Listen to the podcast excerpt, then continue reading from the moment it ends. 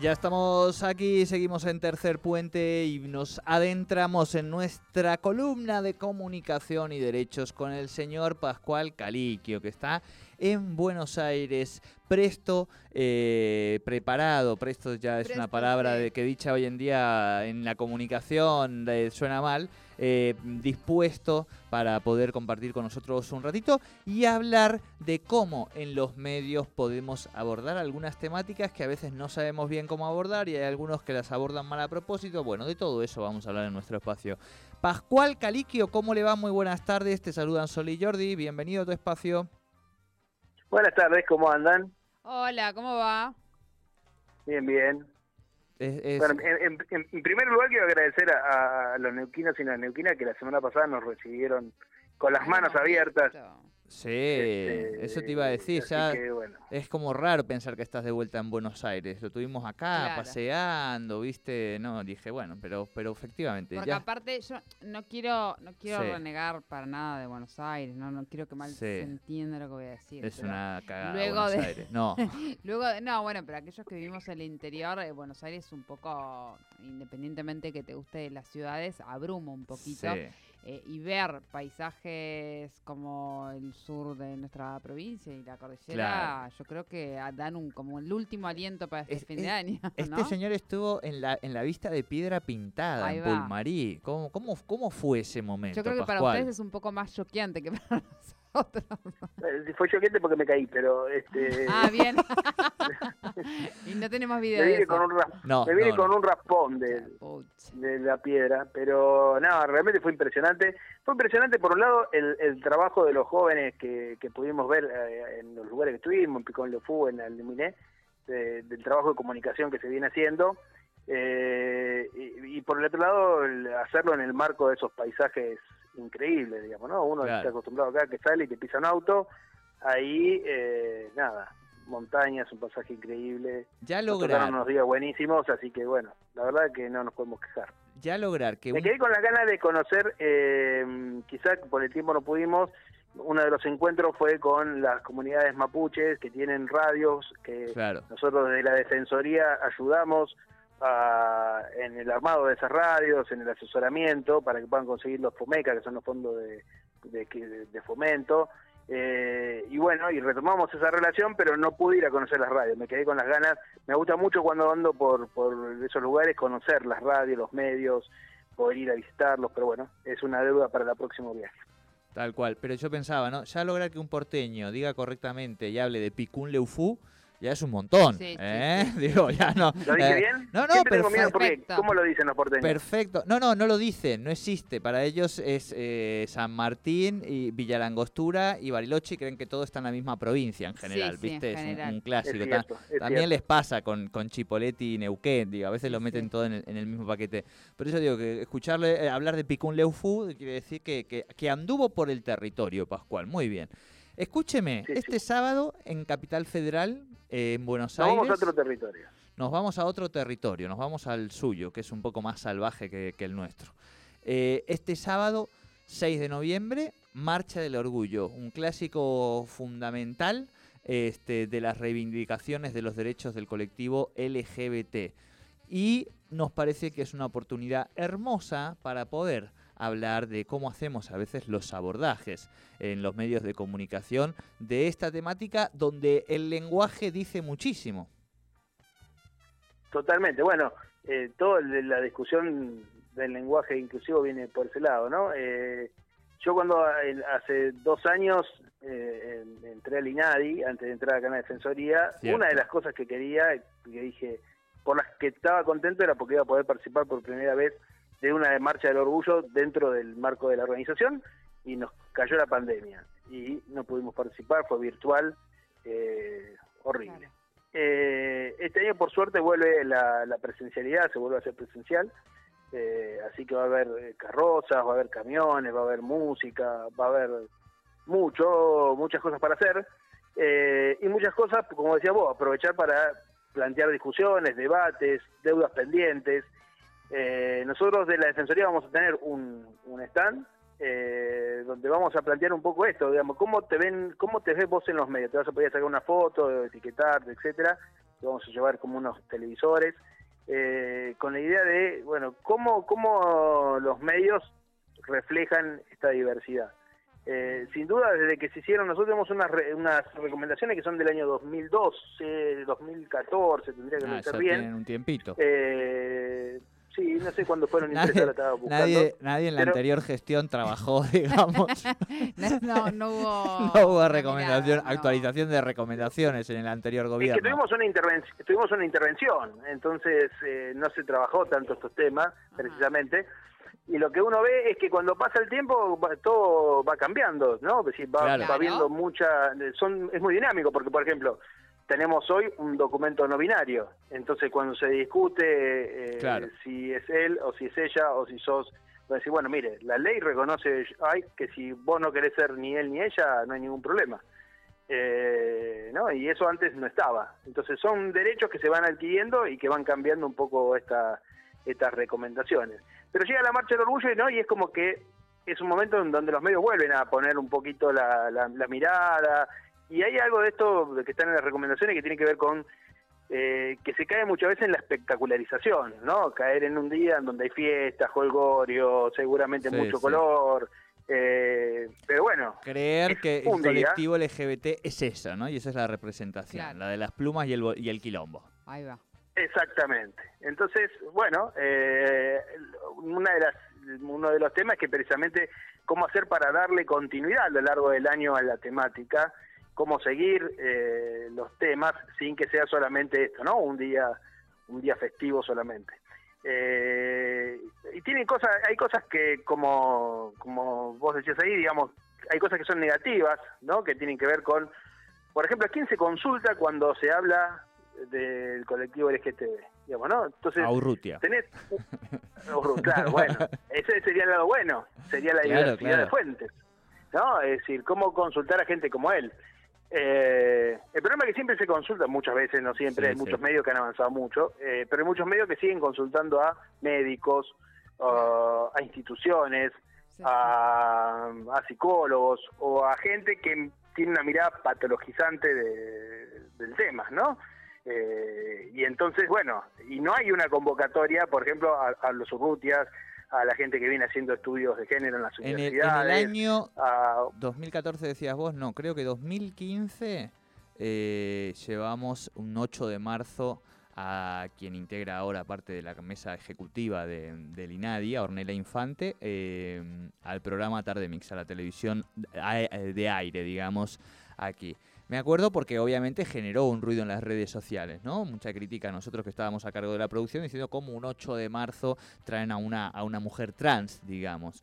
Eh, y recuerdo eso porque en ese ciclo abrimos mucho el espacio a las diversidades y al principio las críticas el primer año eran feroces, este, bueno, sin sentido, con absolutamente hirientes, y progresivamente eso se fue cambiando, año a año, digamos, eh, se fue cambiando un poco la, perspectiva y la, y la lógica. Así que bienvenido sea, ¿no? Que, podamos seguir abriendo los espacios, los medios y sobre todo animándonos a hacer un, tratamiento. Creo que, que hoy es mucho menos, o sea que hoy la inmensa, eso lo tenés vos con datos, ¿no? Pero la sensación es que, que la mayoría de los medios hoy intentan por lo menos hacer un tratamiento un poquito este, eh, menos prejuicioso de lo que era hace algunos años atrás. Depende después, ¿no? Hay contenidos, programas a la noche estos de policías, la perspectiva eh, punitivista o patologizante, como decía Pascual. Bueno, no sé cómo. Pero creo que, que creo que por ahí va también, ¿o no, Pascual? En esto que decías vos, dice, nosotros escribimos en 2012, está bien, eh, pasó todo lo que pasó,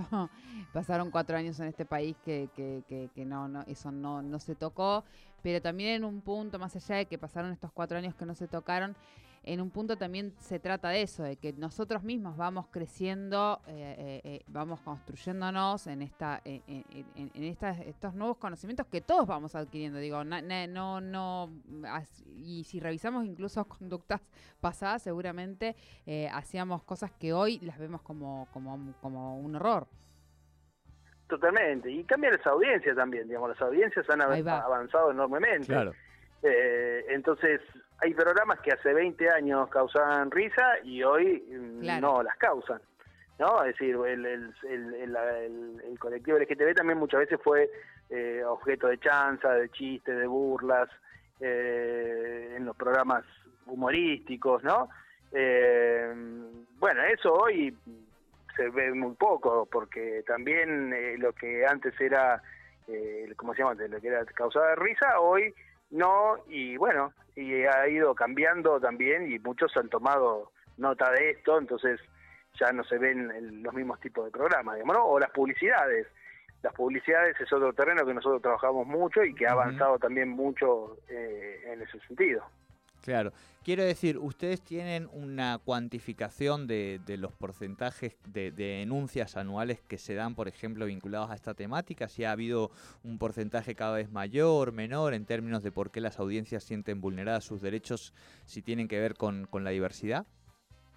Sí, eso hay monitoreo. No tengo el, el, dato ahora, te lo debo, te lo puedo pasar después. Dale. Eh, pero sí, eh, dentro de los monitoreos que tenemos, por un lado, el monitoreo de los noticieros y por otro lado tenemos las estadísticas de las denuncias que llegan anualmente. A veces hay una diferencia entre cómo la gente percibe o por qué cree que hace una denuncia y después cómo nosotros la consideramos. Claro. Eh, entonces puede haber un desfasaje ahí, pero pero después yo le puedo pasar. Sí, lo tenemos, pero no me lo sé de memoria. Bien, bien, eh, bien. Así que no, no, tengo el dato concreto. Pero bueno, sí, constantemente llegan eh, llegan este tipo de reclamos que tiene que ver también, por ejemplo, vos decía, decíamos antes, con en algunos casos tiene que ver también con, con todo el, con la normalización de los cuerpos, ¿no? Eh, con el tema de eh, mm, cómo se lo trata de encasillar a los cuerpos en determinado casillero, precisamente. Eh, tenga que ver con la sexualidad, tenga que ver con el tamaño, tenga que ver con la estética. y bueno, y ahí hay todo un trabajo para hacer, digamos, ¿no? Porque sigue habiendo una discriminación muy fuerte sobre los cuerpos que no son hegemónicos. Tal cual, tal cual. Hoy subíamos una noticia eh, que daba un informe este que había compartido también la gente de, de Telam, que contaba justamente que en las fiestas populares se estaba poniendo cada vez más fin al concepto de, la mujer como adorno y ellos habían cuantificado 74, yo les sumaría a Luminé 75, las localidades que eliminaron los certámenes eh, de belleza o que fueron reemplazados por, por otras actividades en los últimos años, ¿no? Pensando en también eh, desde la perspectiva del género cómo esto va cambiando y efectivamente culturalmente vamos revisando parte de estos paradigmas que, que claramente no dan cuenta del mundo actual, ¿no? Sí, eso genera reacciones también, ¿no? Porque por otro lado aparecen quienes dicen, bueno, pero ahora no se puede hacer chistes sobre nada. Sí. Eh, ahora no, no, eh, no, puedo decirle tal cosa, ¿no? Este, Bueno, eh, genera también una, una reacción. Se ha visto candidatos, incluso en las elecciones, mm. abordando este tema, ¿no? Como que se quiere imponer eh, una, lo que ellos dicen una ideología de género, que no está, no existe, eh, pero bueno, ha provocado, provoca todavía reacciones en determinados sectores conservadores eh, que bueno, que no, que, que ven en esto como una imposición. Yo lo que veo más que una imposición es un avance de la, de la, en el caso nuestro de las audiencias en cuanto a eh, actualizarse de, en cuanto a criterios de ampliación de derechos, de respeto, de combatir la discriminación. Mm. Eh, me parece que en eso yo veo un, avance, digamos. Sí, totalmente, pero vamos a meternos un poco en, terreno eh, resbaloso, porque es verdad lo que vos decís, digo, hay sectores este, que claramente tienen que ver con una mirada mucho más conservadora, digo, que, que plantean básicamente que, eso pone en peligro o en riesgo ¿no? su, su modelo eh, de familia, vamos a decir pero también he escuchado otras críticas que, que, no responden necesariamente a esos sectores tan conservadores. Estoy pensando, por ejemplo, en Mayra Arena, eh, después de las elecciones. Digo, como para, para poner también en tensión un poco a, nuestros sectores, ¿no? Meternos un poquito el, dedito en la llaga. Sí, hay, eh, una mirada, hay, una mirada de que como un excesivo postureo. pobres, claro, exacto, exacto. Eh, como, exacto, como que, que la prioridad hoy en la, en la sociedad actual está dada por las emergencias y que las cuestiones del lenguaje serían secundarias en las batallas que, hay por delante, ¿no? Algo así. Sí, que habiendo 50%, como decía, 50% de pobres, ¿por qué hablan de esto? Bueno, no es una batalla por el lenguaje. La batalla por el lenguaje es parte de la batalla por los derechos de un montón de personas que ese lenguaje después le trae consecuencias, ¿no? Eh, porque la discriminación puede tener una, una, podemos decir, un aspecto verbal, que podría ser esto que discutimos, pero después se traslada a golpes, se traslada a travesticidios, se traslada a, a, gente que donde la discriminación no es solamente si le dijeron él o la, sino donde se afecta a su cuerpo, se afecta, hay muertos, muertas, digamos, bueno, eh, tiene consecuencias, no es solamente una discusión teórica. Entonces me parece que es una discusión que no... La ampliación de derechos no, no, digamos... Que no hay que contraponerla, digamos, vamos a decirlo, ¿no? ¿Cómo? No contraponerla, digo, que, que no... Que no, no se tiene que ver al mismo momento que sean otro tipo de, avances en la sociedad. No, no, no, no hay, yo no veo ninguna contradicción. No es que uno dejó de luchar contra la pobreza porque eh, plantea estos temas, al contrario. Eh, los que peor la pasan son los sectores de la comunidad LGTB pobres, que son los que tienen que, por ejemplo, eh, trabajar con la prostitución, o los que eh, no salen en la televisión, o los que no tienen visibilidad en, eh, porque son directores de empresas, ¿no? Entonces, me parece que ahí también hay una cuestión que, atraviesa, digamos, la cuestión, podemos decir, de clase, eh, que se ve claramente. Sí, sí. Eh, bueno, eso para polemizar un poco, viste que siempre, siempre es lindo aquí en el aire, pero comparto totalmente este, que una cosa no quita la otra y que lamentablemente nuestra agenda está llena de demandas, así ha sido históricamente, entonces son tantas que hay que ir encarándolas. Bueno, vas a estar participando entonces allí de esta marcha con Stan, con todo, Pascual. Así vamos a poder la semana que viene renovar un poco, porque yo estuve buscando una foto de Pascual para compartir en redes de la diversidad, del orgullo, pero me, no he encontrado o sea, calculo que me tendré que ir mucho a buscarte el archivo, vamos a decir. Tengo alguna por ahí, pero bueno, sí, este, hacemos una para que renueve. Bien, bien, ahí sumamos. perfecto, perfecto. Bueno, eh, Pascual, ¿y tu Changó con quién juega este fin de semana? No, no me hable, no me hable. Veníamos punteros, perdimos y ahora estamos, empatamos. No perdimos nunca, pero empatamos y estamos segundos, así que ahora tenemos que estamos libres. El problema es que no jugamos contra nadie. Juegan todos menos nosotros, entonces nos van a sacar, nos van a seguir pasando. Ah. Ay, pero escuchame. Bueno, bueno, pero en algún momento tienen que recuperar o llevaban un partido... Pero eso no pone en riesgo... Ahora, ya dependemos de que los demás les vayan mal. El problema es que hasta ahora dependíamos de que a nosotros nos fuera ah. bien. O sea, no dependíamos de nadie. Ahora dependemos que los demás fallen. Y siempre es un problema. Esperar que otros fallen es un problema. Sí, depender de los otros siempre es un problema y más en el fútbol. Pascual Caliquio, querido, abrazo grande, buena semana. Abrazo grande, hasta luego. Abrazo grande, Pascual Caliquio con Derechos y Comunicación, aquí en Tercer Puente.